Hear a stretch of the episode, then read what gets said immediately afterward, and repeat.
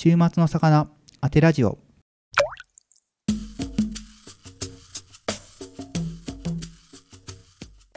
こんばんは週末の魚鈴木ですこのポッドキャストは静岡を中心にライブイベントを企画している週末の魚鈴木がゲストと一緒に皆さんの楽しい週末に寄り添えるようなトークをお届けする番組です。はい、明けましておめでとうございます。だいぶ久々になってしまったんですけど、前回の配信が10月8日だったので2ヶ月、3ヶ月ぐらいぶりに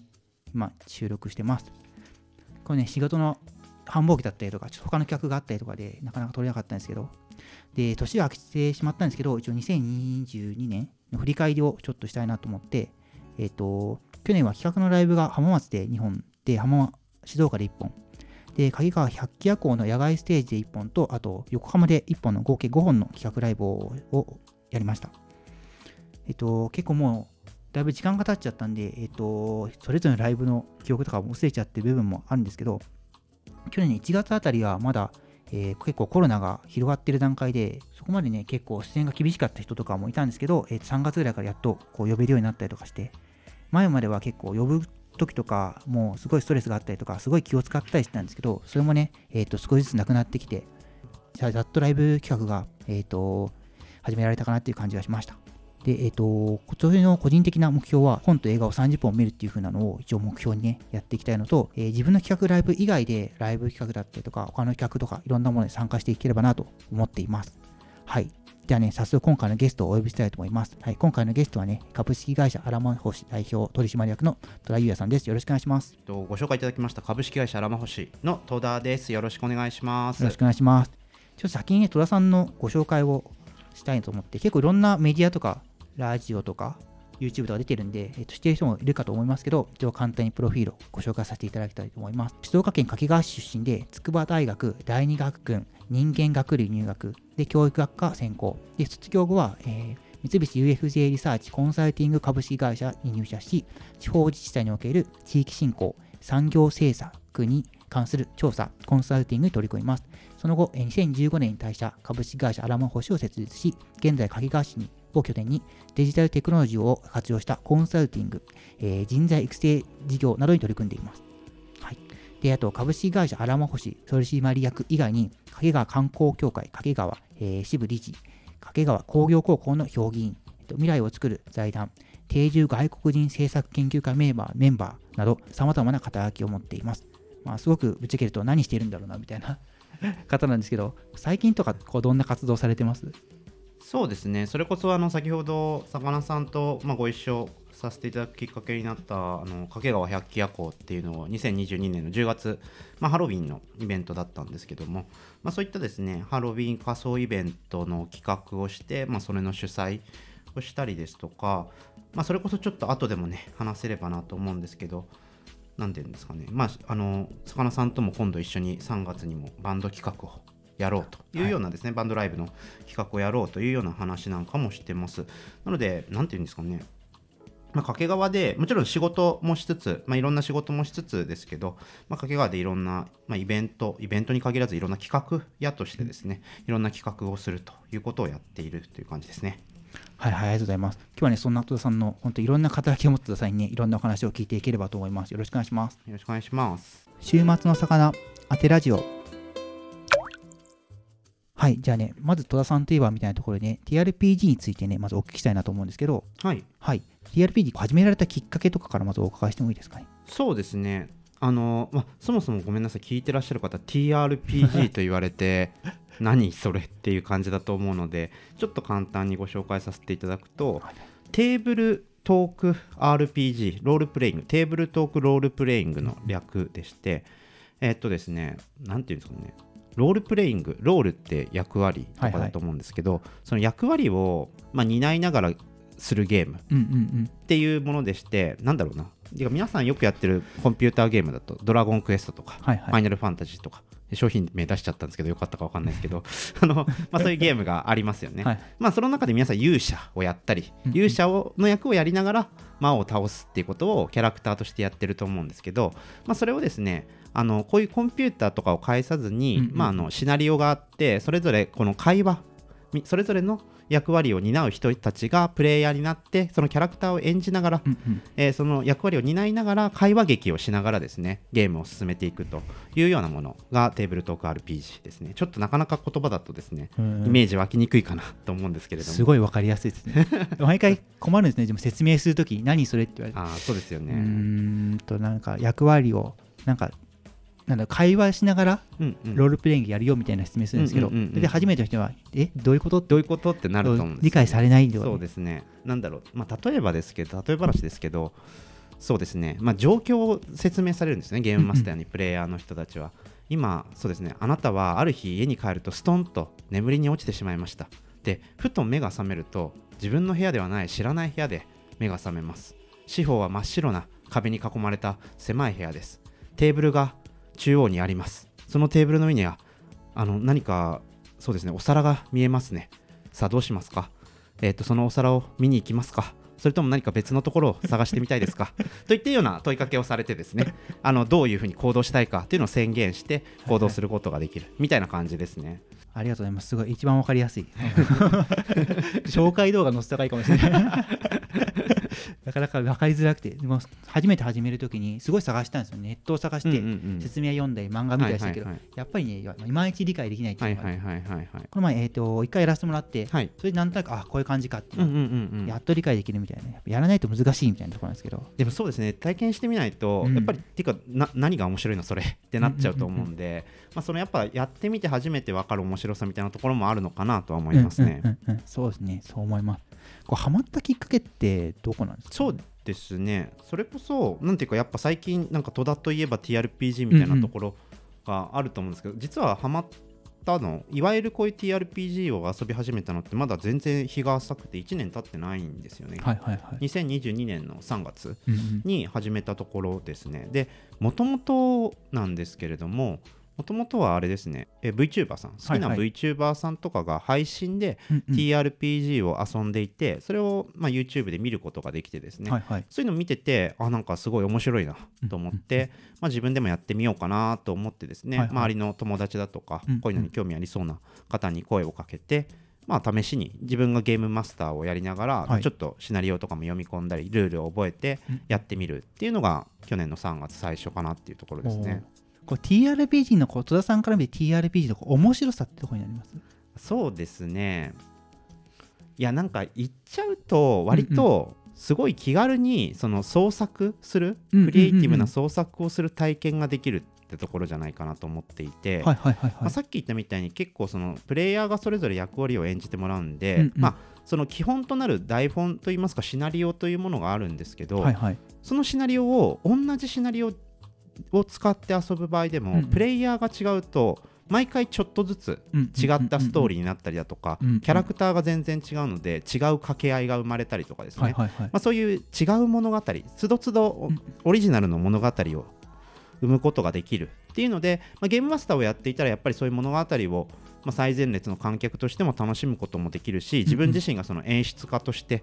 えーっとまあ、こういう場面を演出してあげるっていうこともできるしプレイヤーとしてはまさに自分がですね、昨日もそれこそ TRPG で遊んでるんですけど昨日は1920年代アメリカ化粧品メーカー営業部部長のおじさんをやったんですけれども まあそういったですねででも実際そういうことをそういう役をやろうってなったらじゃあはい。当時の化粧品会社ってうん。どんな風にあのどんなメーカーどういうものが売ってたのかなとか、うん。うん当時の営業部長とかだったらこんな感じかなみたいなのをちょっと調べたりとかして、はいはいはい。まあ、勉強しつつそのロールプレイングをするっていうところが、うんうんまあやっぱり自分のなんていうんですかね大人のキッザニアって言ってた友達がいたんですけど いやまさにその通りでそうい。う自分とは違う人間をやれるっていうところの面白さがあるのかなと思いますね。ああなそうなんだ創作なんですね戸田さんにとって TRPG そうですね。割と気軽にできる創作活動って感じですかね。あはあそうなんですね。そうなんだ。あそこ分かんなくて戸田さんすごいハマってるじゃないですか、うんうんうんまあどこにこうすごいハマってるのかってところで、うんうん結構時間がかかるじゃないですかあれ。そうですね。なかなか体力的にも疲れる し時間も結構取るから。だからそこまで普通にのめり込むのはどこなんだろうなと思ったらなるほど創作だったら納得かもしれない。そうですね。だからまあちょうどいいバランスといいますか、はいはいまああの別になんかそれが悪いというわけじゃなくてまあ、うんなんていうんですかね。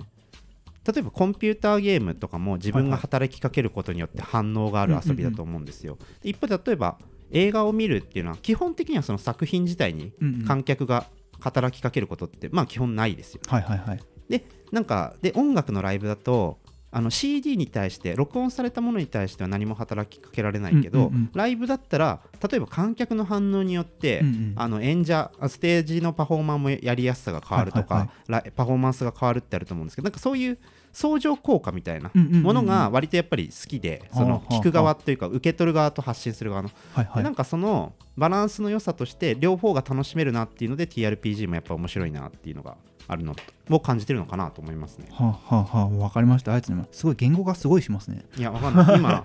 今初めて、初めて考えて、初めて言語化しました。今、50択、あれもう50択超えたんでしたっけ？うもう60回ぐらいやってますかね。それこそ今年入ってからも3回やってるんで、はい。なんどのくらいのペースでやってます？かなりですよね。大体月4、5回やってるぐらいですかね、鳴らすと。はい。ツイッターに毎回出てる。割とツイッターにこんな風に遊んだっていうのを報告してる感じですね。で今まで遊んだ中でこう一番面白かったとか、なんか魅力的なストーリーだったりとかってあります、その。えー、もちろんそうですね、それぞれ一長一短というか、まあいろんな面白いうんうん。なんていうか TRPG って一口で言ってもなんていうはい。かシステムといっていろんなルールがあるんですよねうんうん。うんなんだろうこれそうですね。例えばテレビゲームっていう一つのジャンルでうんも、はいはい。まあ、それこそさっき言った「ドラゴンクエスト」みたいなルールもあればファン、ファイナルファンタジーみたいなルールがあるのと一緒で、はいはい。まあ、いろんなゲームシステムがあるんですけど、まあ、特に僕が割と好きで昨日もやってたやつとかで言うとクトゥルーっていうシステムがすごく好きで、はい。なんていうんですかねさっきあの僕がこういうふうにゲームマスターがあなたには白い部屋が見えますみたいなことを紹介したと思うんですけど、はい。ゲームが進むにつれてだんだんそのプレイヤーが狂気に侵されていくうんんですね、だからそのあなたに見えるものをずっと喋りますよっていうゲームなルールなんですけど、はいはい。そうなるとどうなっていくかっていうと自分のうん。目がおかしくなってるのか、うん世界が本当におかしくなってるのかの境目がよくわからないみたいな。例えばじゃあさっきの例で言うとあなたのはい。がテーブルにあったその皿を覗き込むとうんうん。真っ赤なスープが注ぎ込められています。って言った時に、はい。それが血に見えるかただのトマトスープに見えるのかっていうところがクトゥルってシステムだとそれは血のスープでしたって言われた時にはい。本当に血なのか自分が狂ってしまっていて血に感じてしまうだけなのかがわからないみたいなシステムがあってそれが割とはいはい。好きですね。ホ ホラー描写をすごいしやすくてはいはいはいはいはいはい。そう。か二分の認識で変わるんですね見ているものが。そうですね。ああ、もうちょっとね、自分もやりたいんですけどね、TRPG。なるなかなかタイミングがずれちゃったりとかして。ね。そうですね。あとやっぱり時間がかかるので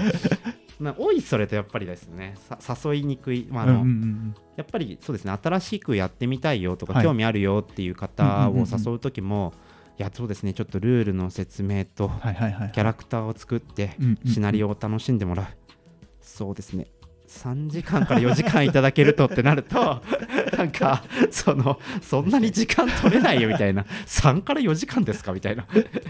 てなっちゃうんですよね。はいはいはい。3から4時間普通ぐらいですよね。そうですね、短めなシナリオですかね。まあ標準的なシナリオですけど、はい。やっぱ長いやつは本当に10時間以上かかるやつもあっうんうんうんうんうんてそれはなんかあてか魚さんにもねはい、や。ってもらったやつ。あれはクトゥルフ神話 TRPG っていうシステムのうん中だったの。監獄官殺人事件っていうのを魚さんに、まあ、割と本格推理ものっていう感じのね、ちょっと難しかったですね。そうちょっとね難しいやつだった。あのまあそれとかはあれはだから10 11時間ぐらいかかったのかな。だから3日に分けて、ねそうですね。やっていただきましたよね。っていうふうになんかそのまあハマってる人たちだとうんうん。10時間12時間をはい。普通にやってるんですけど、やっぱやっぱねあの常時 そう普通の感覚からすると嘘だろみたいな。っそう、嘘だろって。てなっちゃうんでそうなんですよねそうね、そう3日間って言われて、あ、嘘だろと。そうそうそう 嘘だろ。嘘。そんな遊びあるみたいな。さ みんな働いとるか。どこで時間取るんだみたいな。そうそう確かに確かにな。でも結構みんなハマってますよね。いやハマる人はね、うんうん。もう生活を持ち崩すレベルでハマるんでまあそれはそれでよくないなと思って。まあ適せ適度にねやっぱ遊ぶのがねいいかなと思いますね、はい。みんなね働いたり学校があったりしますからね、うんうんうんうん。わかりましたわかりました。で、えっと、自分 TRPG 遊んでみて思ったのが、キャラクター最初に作るとき、はい。なんかどういうふうに作ったらいいのかなみたいな、はいまあはい。はい、自由度が高すぎるみたいなのがあああって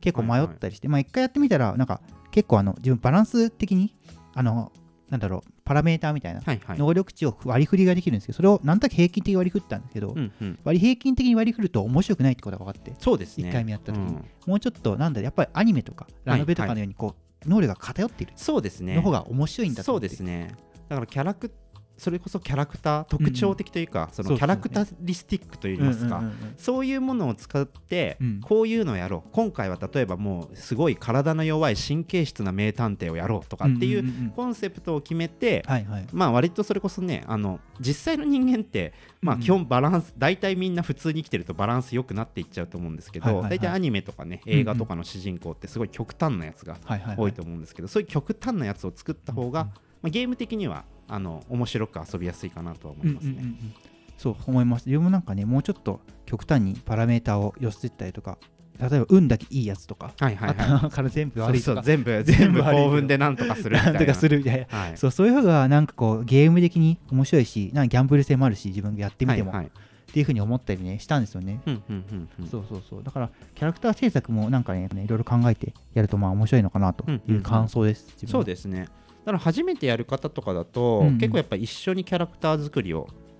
まあ、ワイワイ話しながらやるっていうのがおすすめかなと思いますね。なんかえっとこう TRPG が結構今広がってるというか結構みんなやり始めてる感じはあって、はい。なんかこうこれ広がってきたなんかたなんだろう原因というか、はいはないん。か要因というかはい。なんかあるのかなみたいな。そうですね、やっぱり、まあ、もともとその TRPG 自体って、まあ、古く古くからって言ってもあれですけど、うんうん。まあ、本当に50年ぐらい前からある遊びですね。あのだ最初はダンジョンドラゴンズって言われて、はいはい。ああのアメリカで、まあ、最初に流行ったんですかね。僕もちょっとあんまり歴史に詳しく知らないんでうんうんうん。あれですけど、最初はそれこそ剣と魔法のファンタジーでドラゴンと戦おうみたいな、はいはい。そういう TRPG が最初にうんうんうん。割と流行りだしたんですよね。はいはい。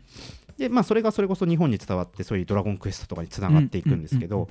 えっとその後2回ぐらい。今回の前にもちょっとブームといいますか少し盛り上がった時で言うと、はい。ニコニコ動画ああはいはい。がですね、の時にあのニコニコ動画がすごい絶絶頂だった時に、うんうん。なんと言いますかあのリプレイ動画って言って実際にプレイした動画をですね、はいはい。あの録画録画録音しておいて、うんうん。まあ、それにイラストとかをつけて、うんうんうん。うんまあ、動画として配信するっていう方がですね結構いらっしゃって、はい。まあ、それを見てみんなやり始めたっうんうんうん。ていうのが、まあ、僕も割とそれ見てましたし、はいはい。っていうのがまずあったんですよね。うん2000年代終わりぐらいですかね、うん。0年代中盤から後半ぐらいが多かったのかも。で、はいはい。最近ですね、まあ、この今2020年代入ってから YouTube でですね、やっぱ動画がもうなんていうか生活の中でみんな YouTube そうですね LINE の次ぐらいには使われてるんじゃないかと 見てるんじゃないかとはいう感じですが、まあそれやっぱ YouTube が普及してきてその中で配信者と言われる人たちがゲーム実況とか、まあ、そういったものが普及していく中でこの TRPG を配信する生配信するっていう人たちもかなり増えてきて、まあ、それが例えばそうですね僕もきっかけの一つでしたけどその VTuber さんとかと、まあ、馴染んで一緒にやるみたいなところでどんどんどんどん見る人が増えてるっていうところだと思いますね。だからそれこそなんだろうな遊んでる人より今だともしかしたら10代の高校生の方とかだと配信は見てるみたいな人はかなりたくさんいると思いますね。やったことはないけどみたいな人はすいごい多いと思いますね。確かにそう。自分も結構あの YouTube 見たりとかツイキャスとか見るけどなんか若い子は知っているみたいなそうですね。割と若い人知ってる。若い人はやったことは1回はあるとか、まうんうん。あ知ってるよとかっていうのは多い。んですけど、まあなんかでも自分の同世代だとあんまり聞かないっていう。そうですね。我々世代30代とかの20代の方がむしろあんまり普及してなくて10代の方がうん。なんなら知ってる割合は全然高いかもしれないですね。そうですよね。そうそう。そう思ったんですよね。なんか聞きながら、まあ、みんな知ってる若い子はやっぱやったことがあるって知ってんだなと思って、うんうん。そうどこでやるんだろうとまたやっぱり動画とか多いですね、そうですね。そこから知るっていう人は多いんじゃないですかね。そういう好きな、うんうんうん。好きな配信者さんとか好きな VTuber さんが TRPG 配信やるよって言って、うんうん。何それって言って見てへえこんな遊びがあるんだって言って知るみたいな人が結構多いと思いますね、週末の魚当てラジオ。TRPG をもうこれから初めてやる人とかでなんかこんな人はハマると思うよみたいな人があります？そうですねそうですね。やっぱりなんというか、まあ、さっき言ったみたいに結構自分でキャラクターをやってみるっていう行為なので、うんうん。なんだろうな、まあ、漫画読んだりアニメ見たり映画を見たり本を読んだりする人がことが好きな人はまあ、そもそもやっぱり多分好きだと思いますし、はいはい。その中で例えば自分でちょっと書いたことあるよとか、うんうん。自分でちょっと創作したことがあるあるいはしてみたいなと思ってるような人たちとの相性がすごくいいんじゃないかなと思いますね。うんうんうんその、なんだろうすごく完成度の作品高い作品をはい。自分とは何の関係もないところで見たいっていう願望もあるけどそれ,、それと同じかそれ以上にその自分もなんか作品を作ってみたいよとうんうんうん。か何がしかそのまあだから二次創作が好きな人とか絶対多分好きだと思いますし自分でそういうキャラクターとかをやってみたいとか新しい物語をちょっと作ってみたいよっていう人うんうん。のまあ第一歩として TRPG っていうのはすごくまあそういう人は楽しめる遊びじゃないかなと思いますね。うんうんうんうんわかりました。ありがとうございます。あと、えっと、おお聞きしたいのが、えっと、プレイヤーとディーラーっていうんですか、はいねはいはいの、こう、なんか違いとか、それぞれの面白さってはいあります。自分はプレイヤーしかやったことないんですけど、そうですねそうですね結構そのシステムによってその呼び方はい。共通してるのだとゲームマスターっていうのが、うんうんうんまあ、どのシステムでも標なんていうか標準形としては GM ゲームマスターと呼ばれていて、まあ、システムによってはキーパーって呼んだりだとかディーラーって呼んだりとかいろいろなんですけど、はいはいまあ、要は進行役みたいなうんうん。人ですよね。とプレイヤーは実際確かに全然ちょっと楽しいポイントっていうのはちょっと違っていて、はいはい。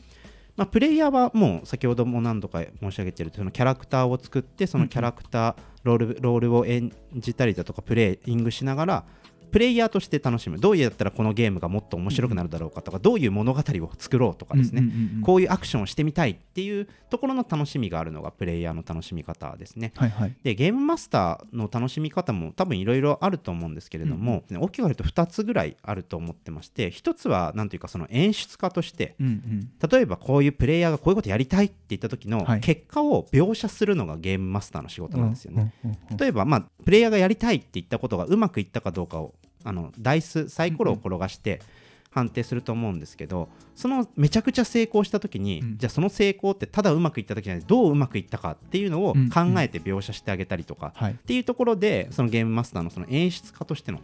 楽しみがあるのが一つと、もう一つはやっぱりそのプレイヤーが楽しく遊べるように。っていうなんていうんですかねその環境づくりの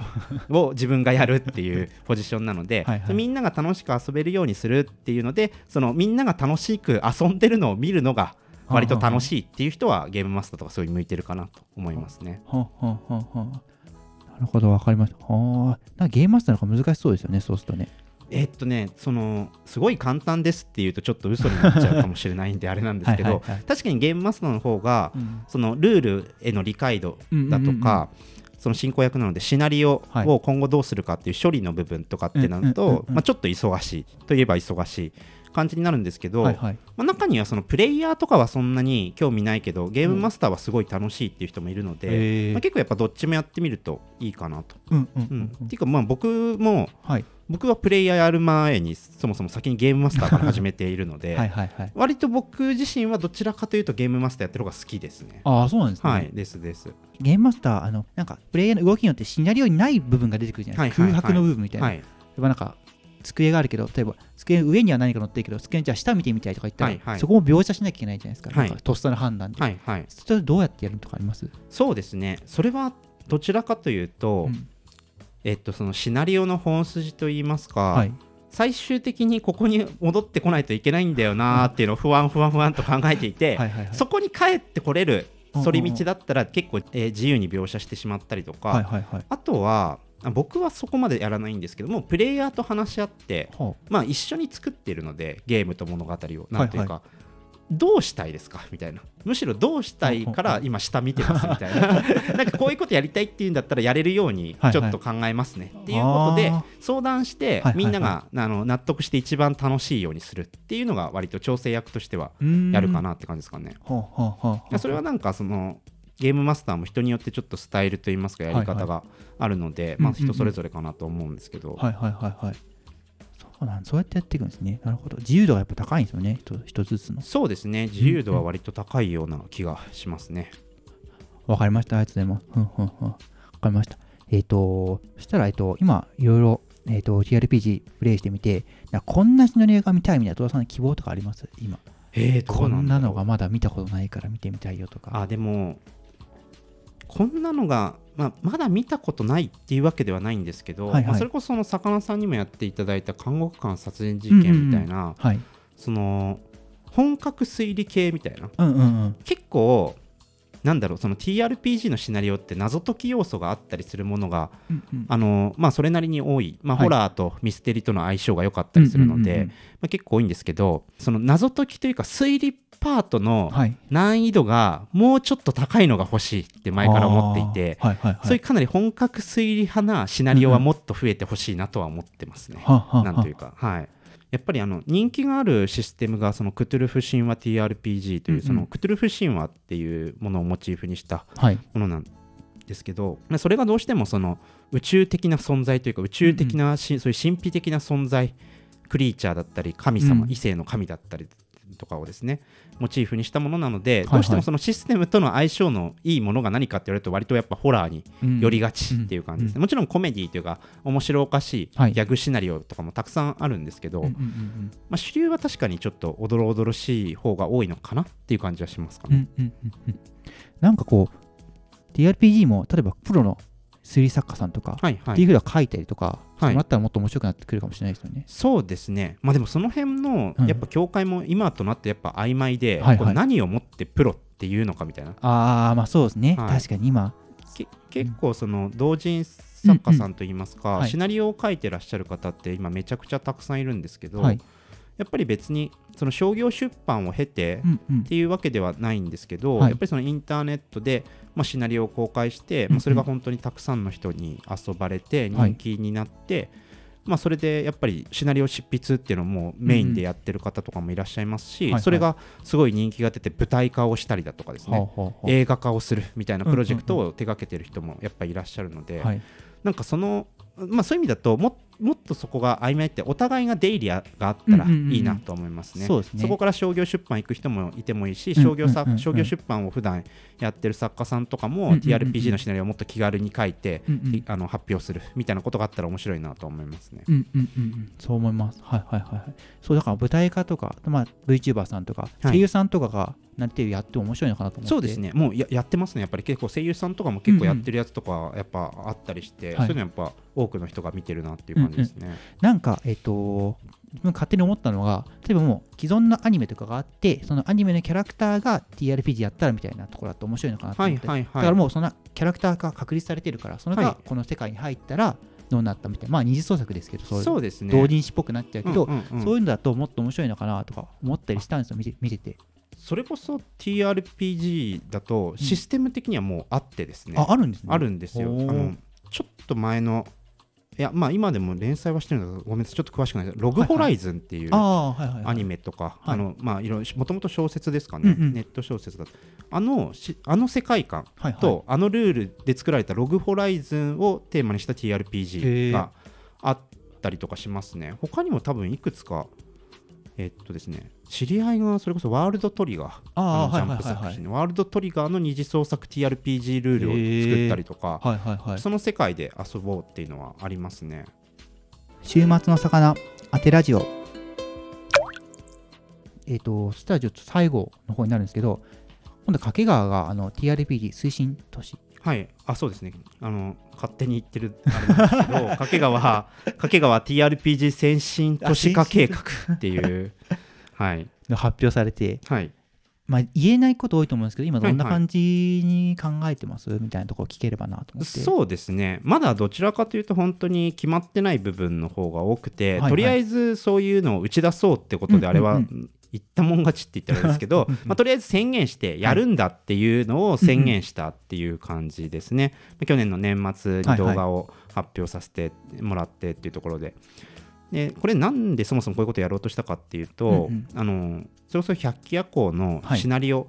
え百鬼夜行をやるときにです掛川百鬼夜行を開催するときに、うんうん。あの小説と TRPG のシナリオのコンテストっていうのをやったんですけれども、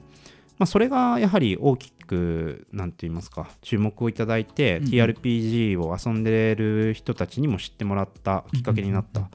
というところで、まあ、その中である人がそのさすが TRPG 先進都市掛川だなってツイートをしてくださってて全然そんな実態はなくてですね TRPG 先進都市でもなんでもないみたいな。ないのでないからむしろよしじゃあこのねうんうん。このフェイクニュースを本当にしようと。嘘から出た誠というやつにやりましょうという宣言があの宣言です。で一応ですね、えー今のところ考えているのはちょっと今年も、まあ、あのそういった百鬼夜行の前のタイミングで、えー小説と TRPG のシナリオコンテストというのはまず開催しようかなと思ってですね、えー今検討をしているところです。はい。でその他にも、まあ、その掛川にゆかりのある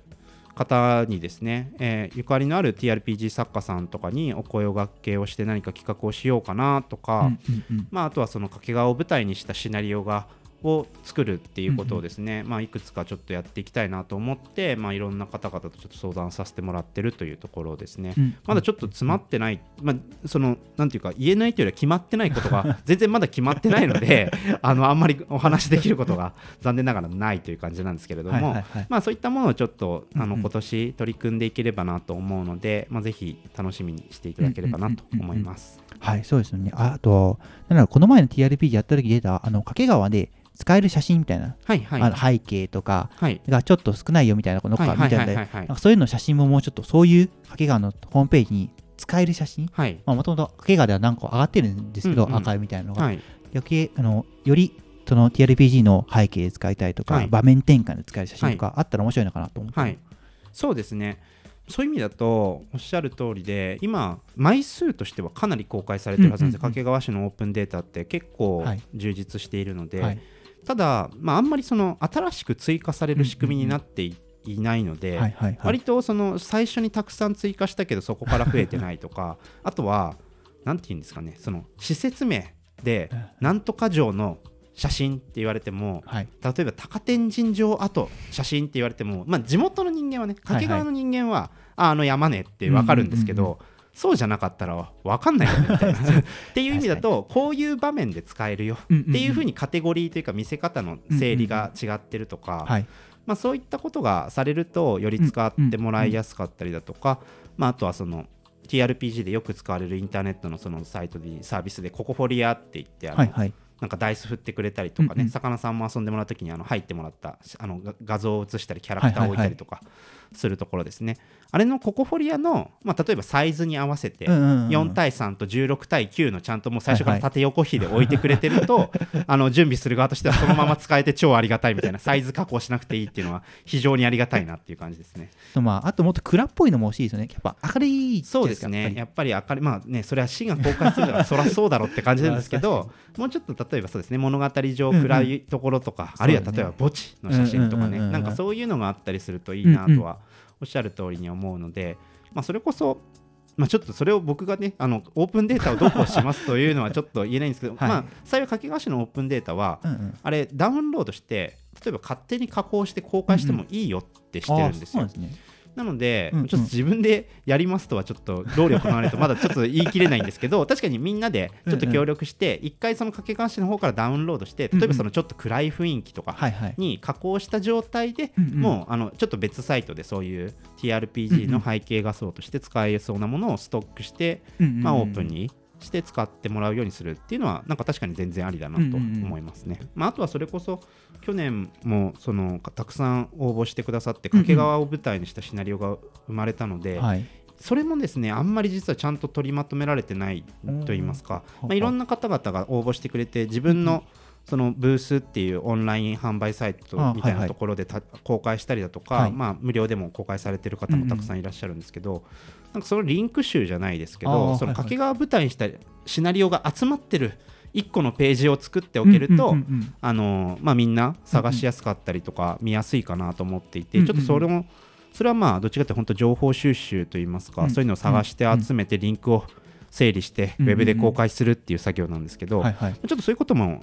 あのややりたいなと思います希望でやりたい。なと いずれやろうと思ってここまで来てしまったという感じですね。あとなんか戸田さんがあのえっ、とどこだ？講義してる動画？YouTube 見てきたんですけど、えだからあれも聖地巡礼とか話してえるじゃないですか、はいはいはい。やっぱこう TRPG から聖地巡礼だとか、はい。なんかそこの場所を見ようっていう風なこうやっぱり地域の町おこしにもつながってくるのかなと。うんうんうん。聞いてて思ってたりしたんですよ。はい、そうですね。